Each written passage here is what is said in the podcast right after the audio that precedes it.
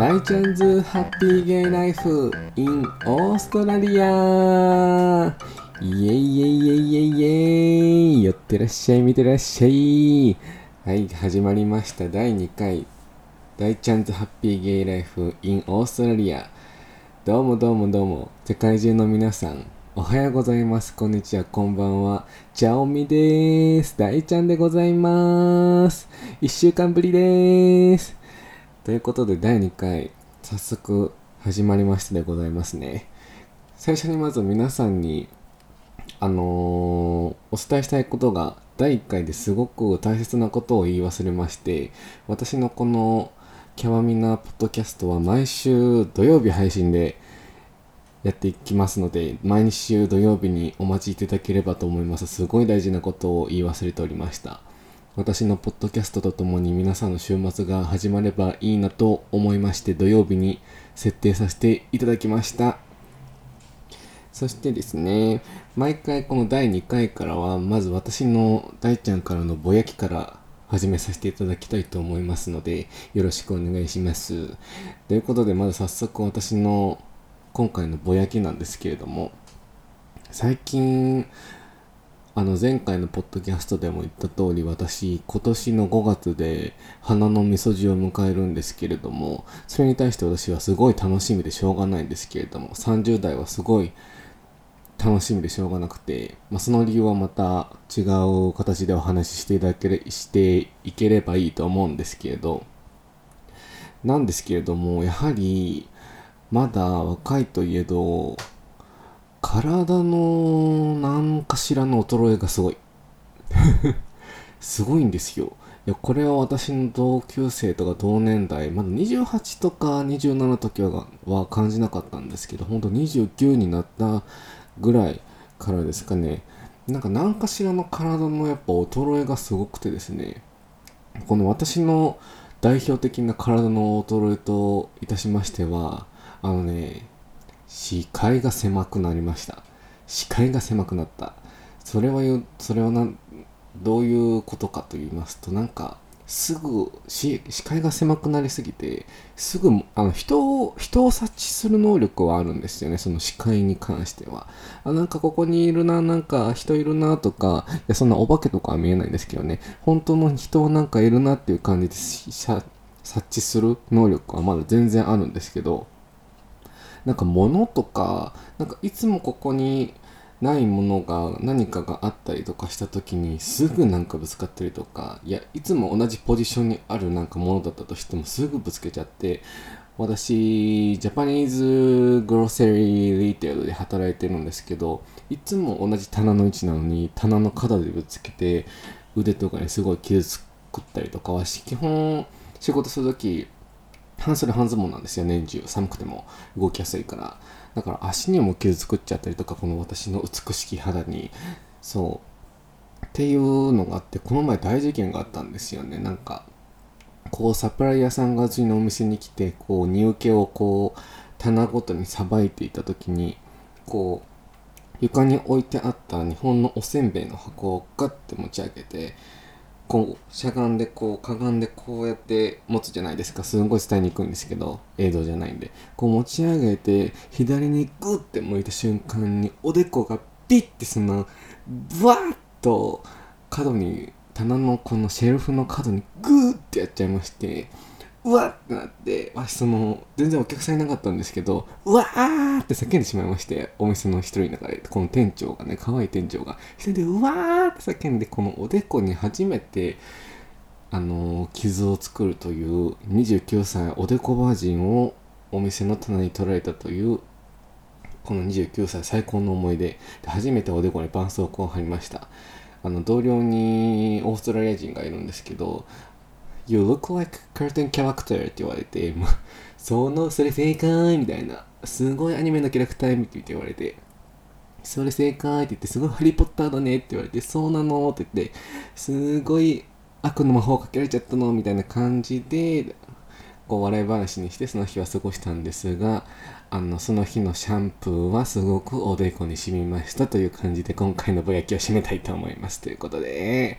皆さんもこんなことありますかね。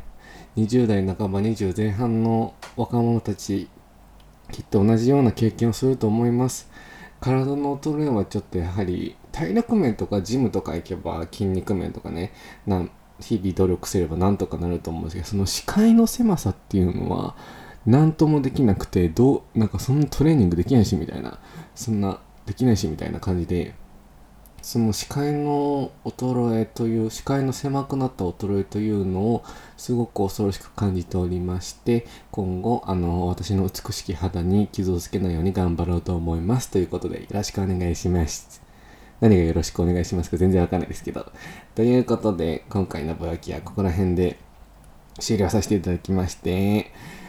皆さんは1週間どうでしたかね？楽しかったですかね？ハピネスばっかでしたかね？私はハピネスばっかりでした。ということで、では早速、今回の第2回のポッドキャストの本題に行かせていただきます。えっとですね、今回の、あのー、お題は、大ちゃんバス遭難事件という恐ろしい恐怖体験を、恐怖体験、恐怖体験だけどすごくいいだ、いい経験だったっていうものをあのお話しさせていただこうと思うんですけどもそのバス遭難事件って何ぞやということで。まあこれはですね私がワーホリ来てオーストラリアから旅立ってですねあ違うオーストラリアから旅立ってわしオージーじゃねえわ。がぜんがぜんピュアジャパニーズなんですけどね。そう。日本から本当もう最初ですねもう全然英語が喋れない時のオーストラリアほんと3日目4日目ぐらいのワーキングホリの時の話になるんですけど今でも忘れられないこの思い出お話しさせていただこうと思います。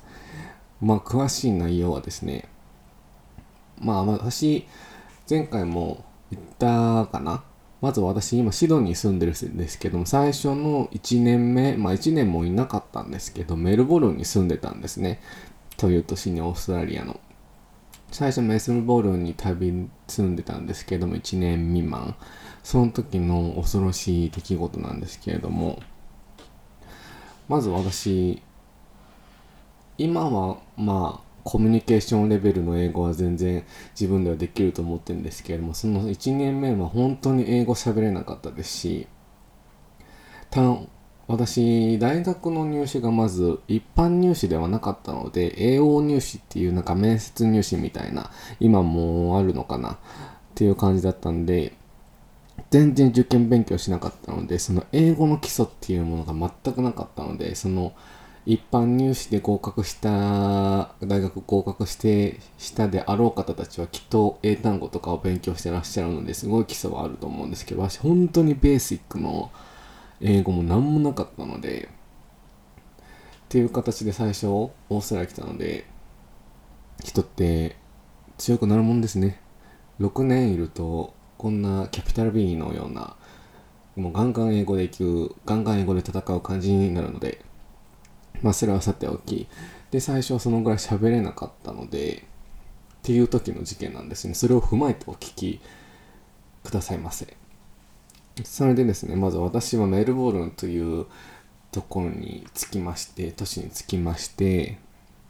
まず最初は本当に本当に典型的な最初本当初めてワーキングホリデー行く初めて海外行くっていう人は本当になんか3点セットぐらいみたいなワーホリ3点セットみたいな感じで始まると思うんですけどまず語学学校行きますでしょ。うでまずホームステイになりますでしょう、まあ、2点セットがその2点セットが必ずついてくると思います。語学が英語の語学学校をホームステイっていう形で最初のホームステイは大抵1ヶ月とかですかね。短い人は長い人はもっといると思うんですけど。で語学学校は3ヶ月でしたっけかね。私は3ヶ月行った記憶があります。なのでそういう2点セットが大抵ついてきますね。まあ最初はその家のノウハウとかがわかんないからホームステイを選ぶっていうのと、あと英語を勉強したいからという形で語学学校を最初行くと思いますね、大抵の人は。で、その、その2点セットから私も始まりました。で、そのホームステイ先のことの話なんですけれども、そのメルボルンのシティですね、CBD から結構離れたとこでなんかそのエージェントさんが事前に日本あオーストラリア行く前にその家のご住所ですとか場所をなんか地図みたいなとかアドレスを送ってくれるんですけどまあそれ見た時もなんか若干遠いのかなっていう印象を受けたんですよね。でもまあしょうがないかと思って。なんかそのノウハウもわかんないし私の家族もその海外にいる人たちではないので英語も喋れない人たちなので。まあこんな感じかと思って最初そのホームステイ先にいたんですけれども家族はすごい人たちでした。お母さん除きお母さんはザうーんまあそのお母さんが多分王子の方の女性の方でで多分旦那さんがタイ人だったんですね。タイ人の旦那さんでで娘さん多分再婚だったんですよねきっと。娘さんがいたんですけどももう見た目がザ・タイ人のアジア人っていう女性だったので高校生大学生ぐらいですかね。のご家庭でお母さんは全然自分の部屋にこもっていてコミュニケーション取らなかったですし私も最初怯えていたので本当に。もうガタガタ会いたくて会いたくて触れるみたいな感じの西野カナさんみたいな。そう誰にも別にその会いたい相手はいなかったんですけど。そうででそのご家庭に行ってすごいお父さんと娘さんはすごいこう頑張って接しようとしてくれたんですけど私はもう今今もコミュニケーション能力がすごいあるとは思いませんか全然コミュニケーション能力もなんか覚えなかったのでフレンドリーな人ではなかったのででやっぱ英語だってたしどうやって接していいか分かんないからそう。でも家族はすごい仲良くしてくれてご飯もすごい美味しくてそうただやっぱ難点がちょっと遠いっていうところ。そう。まずその住んでいたお家から駅がまずちょっと遠いんですよね。バスで10分から15分かかるぐらいのところでやっぱちょっとサバーブのさらにそっからのサバーブみたいな感じになっちゃったので。でその電車でも30分40分かかるんですよ。だからまあまあ遠いんですよね。ほんとサバーブの方で。だから本当電車ミスっちゃったりとかしたらもう終わったってなるんですけど。まあでも最初そのメルボルンにも定期券みたいなシドニーにもあるんですけど定期券みたいなのを買ってでこう行くんですけれども。で最初そこに着いて過ごして本当金曜日とかに着いたんですよね。木曜とか。でエージェントさんのオリエンテーションを受けるためにシティに行ってでまた学校行くみたいな感じだったんですけど本当2日目か3日目の出来事ですね。そのバスの遭難事件。まあ本当語学学語学学校のオリエンテーションがある日とかでしたね。本当金曜日とか月曜日だったんですよね。まあそれは話題バレなんですけど。でそのオリエンテーションがある日に本当朝早くて朝起きていく時も真っ暗なんですよね。すごい怖くて。まあしょうがないんですけど遠いんで。でこう行ってその日オリエンテーションプラスそのオーストラリアにある日本人の人が経営してる携帯会社みたいなのがあってもうそこで私はもう本当何があるとか分かったの分かんなかったのでオプタスとかソフトバンクソフトバンクじゃないよ。あのソフトバンクボーダフォンだ。ボーダフォンとかいろいろあるんですけどオーストラリアもそういうドコモとかソフトバンクみたいなのが。そういうのも全然分かんなかったんでほんとそういう提携会社にも全部お願いしてでその携帯もそこで買うって感じだったのでまあそのオリエンテーションが終わりました。学校のオリエンテーションが終わりました。であのー、行きますでしょ。その会社さんに携帯会社にとぼとぼ一人で行って怯えながらも一人で行きでこうもらうんですよね携帯を。まあそれの対応はやっぱ日本人の方だったので安心してやっていただいたんですけどそこでねまずポイント1渡された時に私も私も悪かったでもそこの会社の人もちゃんとやってけよって話だったんですけどその携帯が渡した時に、全然充電がないんですけど大丈夫ですかって言われたんですよね。本当に充電がもう10%ないぐらいとかで、まあでも私はその時はまあ大丈夫だろう、そんな使わないし、もう家に帰るだけだから大丈夫でしょうと思って、あ、大丈夫ですって言って、そのままの状態で帰るんですよね。でこうもうその時が夕方とかになってしまっていてでオーストラリアのそう私オーストラリア来たのが6月か5月月末だったんで冬だったんですよね。冬ってやっぱ暗くなるのも早いしオーストラリアって夏のサマータイムはすごい早いんでずっと明るいんですけどで冬の状態でやっぱ暗くなるのが早くてでこうもう帰ってる時真っ暗だったんですよね。電車の中もそう。電車のあ電車で帰っている時からもシティからですね。でこの他のあの日本以外のちょっとお国のその交通状況っていうのが電車の事情とかバスの事情かわかんないですけどオーストラリアのバスってまずメルボルンもシドニーもまずこうバス来たら手挙げないあのこうバス停で待ってますでしょ？でそのバスが何番何番何番みたいなのが来てこうウィーンって来た時に自分でこう手挙げないといけないですよね。じゃないと止まってくれないんですよ。めっちゃスルーされるんです手挙げないとっていうもう他力本願他力本願わしも申し訳ないんですけどオーストラリアちょっと他力本願の国ってちょっと思ってるんでっていうまあそれはぼそのぼやきは追いつきつつですね。本当乗る人が本当バスの運転手に、まあそれもプロダクティブなやり方なんですけど、だって誰もいなかったらスーって行っちゃえばいい話だから、運転手はスーって行けばいい話だから、その無駄な時間はないわけで、そう、まあっていうわけで、こう手上げて止まってくれるんですよね。で、しかも降りる時も、その、多分日本、私日本でバス乗ったのが本当5、6年前なんで、本当にオーストラリア来る前だったんで、日本ってあれですよね、なんか、たかたか、たかたかみたいな感じで、こう言ってくれて止まってくれません。で、あの、ピンポーンみたいなのを押して、どこどこ、どこどこ、あ、ここだと思ってピンポーンと押して降りるって感じですよね、日本って。なんですが、オーストラリアってそのバス停の場所も行ってくれなければどこどこ、どこどこみたいな。まあ、降りるときにこうボボタンとか押すんですけど、で、どこどこどこっていうのがないんで、本当しかもバス停がね、こう、光ってるわけでもないんですよ。しかも真っ暗じゃないですか。で、しかもその時、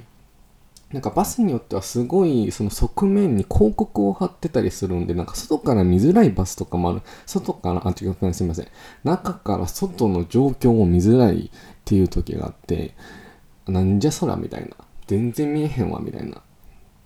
で、その時もなんかそのアプリがあるんですよね。その交通の。なんかこう GPS 使ってあバス今来てるとか自分が移動してってこうスポットあの、バス停のスポットごとにピンみたいなのがポンポンポンポンみたいなのがあるっていうのがあるんですよ。あ、そういうのも全然知らなかったんで、で、ホームステイ先の人にもバスもバスか、バスも駅から何個目だよとか言われてもやっぱ全然わかんないし、暗いしかわかんない状況なんですよね。まあ、っていうポイント2、バスはそういうちょっと変な設定なことが多いです、オーストラリアは。なんでこう、日本から、日本じゃねえや。日本じゃない、日本じゃない。あの、バスで、あ、電車で、そのシティから、こう、駅に着きます。ホームステイ先の近いところのね。で、で、そっからバスに乗るんです。歩いていくとほんと30分、40分かかっちゃうかな30分以上かかっちゃったと思います。で、で、帰り、あ、バス乗ろうと思って、で、何番何番っていうバスを教えてもらってたんで、こうバス待って、それに乗っていくんですけれども、その時も真っ暗で、で、さっき言った通り、その側面に広告がついてるやつで、外が全然確認状況できないですよね。で、真っ暗で街灯も全然ない道を通ってたので、こうバス停がどこであるかもわかんないっていう状況で私乗っていて、で、途中、なんか、ず乗っていて、あなんかだんだんだんだんあれこんなにの時間乗ってたっけがねみたいな感じでずっとバス乗っちゃってて。でだんだん足冷や汗が出てくるんですよね。あれこれはおかしい。これはあかんぜよみたいな。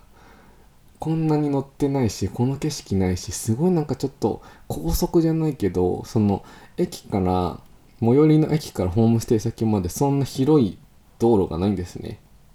だけどなんかすごい広い2車線2車線みたいなな道路に出ちゃってああこれはあおかしいやっちまったと思ってこれはどこに向かってるんだと思ってでもその英語も全く知らなかったんでそのバス停の運転手の人も何も聞けなかったですしずっと足縮こまって一人で、ああ、あどうしよう、どうしようと思いながらやってたんですよね。ずっとバス乗ってて、ああと思って、で、私は、そうなんです。バス遭難に遭うんですよね。たどり着いた先が全く知らないところ。もう、あの、終点地点に行っちゃいました、私。恐ろしいことに。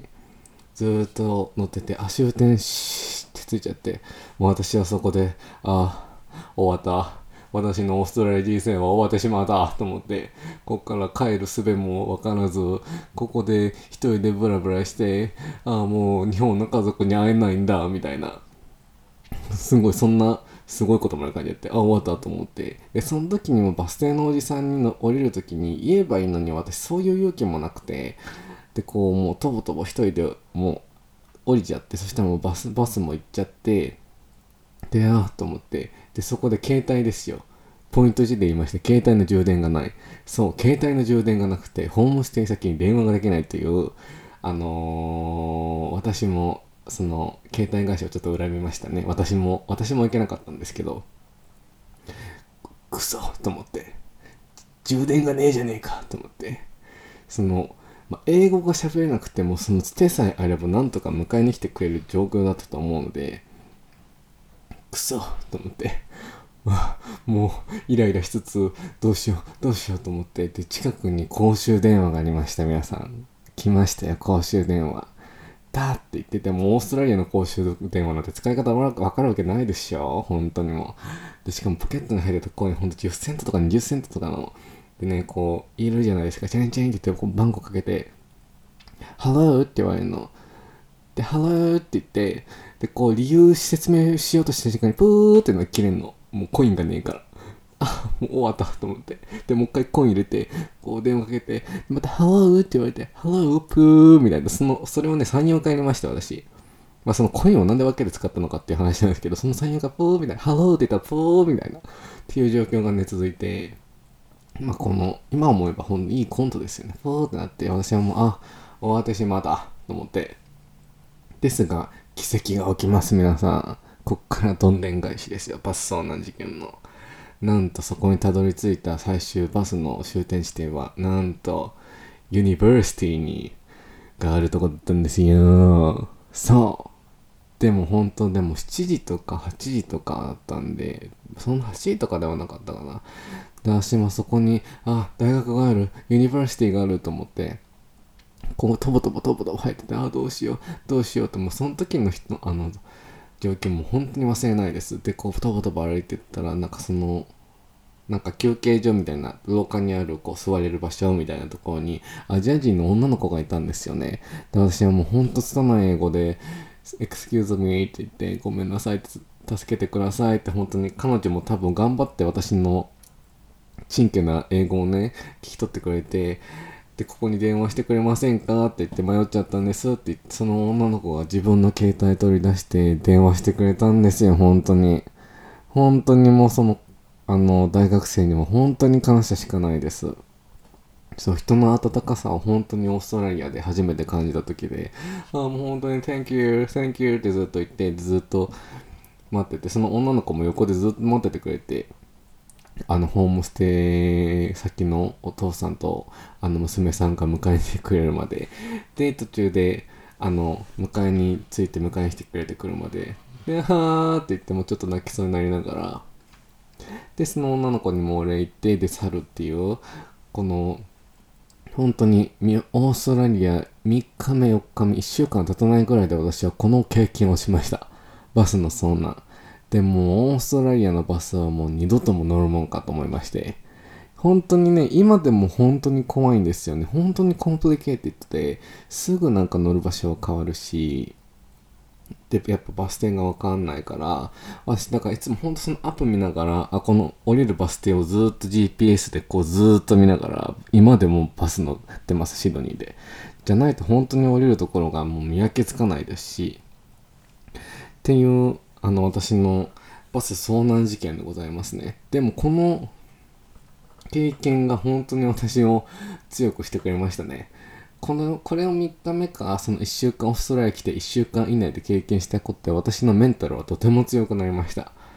もう、すぐ聞こう。なんかこれからワーホリどこかの国に行くっていう予定の方とか海外旅行行くっていう方とかやっぱ自分の身を守るためにもあのなんか困ったことがあったらすぐ聞きましょう。なんかめんどくさいって思われちゃうかもしれないですけど大抵の人は本当助けてくれるので日本人はやっぱそこ考えちゃうと思うんですよね。めんどくさいって思われるかなとか時間無駄にさせちゃうかなとか。でもやっぱ自分でも聞かないとやっぱ他の国でノウハウが分かんないことなんで本当に聞きましょう。皆さん。これからワーホリ行く方、海外旅行行く方、もし分かんなくなったらすぐ聞いた方がいい。ほんとトイレとかでも、じゃない、もうトイレなんてもう持ってる方が、すぐ聞かないとね、漏れちゃうから。そう。それこそ大事件。そう。まあ、聞かないで困ってるより漏れた方が大事件だから皆さん、すぐ来ましょう。そう。なんで、このオーストラリアの私の、この第2回ポッドキャストに題したバス遭難事件です。皆さんもこんな経験ございますか？とか見知らぬ土地に着いちゃったとかっていう時あるんですけど、まあ、でもなんとかなります聞けばそのそんな農家みたいなとこにたどり着かない限りなんとかなるのでっていうねこの私のバス遭難事件第2回第2回ポッドキャストでお話しさせていただきましたね。そうこっから私のあのキャピタル B ビッチゲイビッチゲイ生活が始まります。これから交互期待ですね、どんどんどんどん話されていくので、私のこの、謳歌したこのハッピーゲイライフが始まりますので、まだ最初はこの私の、まだピアピアだった、その頃の話を、バスそうな事件ですね、お話しさせていただきましたですね。なので今回はこのぐらいで終わらせていただこうと思いますので、皆さん楽しんでいただけましたでしょうか？楽しんでいただければ幸いです。でですね、最後に、あのー、また、先週も言いましたけど、E メールとソーシャル、あの、インスタグラムの方、E メールかソーシャル、あの、インスタグラムフォローしていただけると、すごく嬉しいです。ぜひぜひ、E メールどんどん送ってください。感想とか質問、こんなこと話してほしいなっていうのを送ってくれたらすごい嬉しいです。で、インスタグラムの方もすごい私面白いストーリーとか上げてるので、ぜひそこでもハピネスをシェアしてるので、ぜひチェケラッチョしてみてください。で、E メールの方も、インスタグラムの方も、あのー、文字、文字っていうの、キャラクターっていうのは一緒で、E メールは、大ちゃおみ 0520.gmail.com 大ちゃおみ 0520.gmail.com スペルが DAICHAOMI0520 DAICHAMI0520 at gmail で、インスタグラムも一緒で D 大ちゃおみ0520ですね。DAICHAOMI0520 ですね。っていう形になります。あとすみません。最初にも言わそうの言うのを忘れてたんですけど、あのー、最初、第1回の時は、大抵の方が多分、Spotify で聞いてくださったと思うんですよね。すいません、Apple Podcast、Apple iTunes の方で、Podcast の方で聞けなくて、もう今回からは、もう最初から、あの、Apple Podcast でも聞けるようになっているので、ぜひ、あの、Apple ユーザーの人はそちらの方で、聞かれた方が絶対に簡単なので、すごくお待たせしました。なので、ぜひぜひ E メールとあのインスタグラムのフォロー、ぜひぜひお願いします。ではでは、この辺で。では皆さん、ハピネスな週末を、ウィーケンドをお過ごしください。ではでは、大ちゃんでした。ドロンドロンドロン。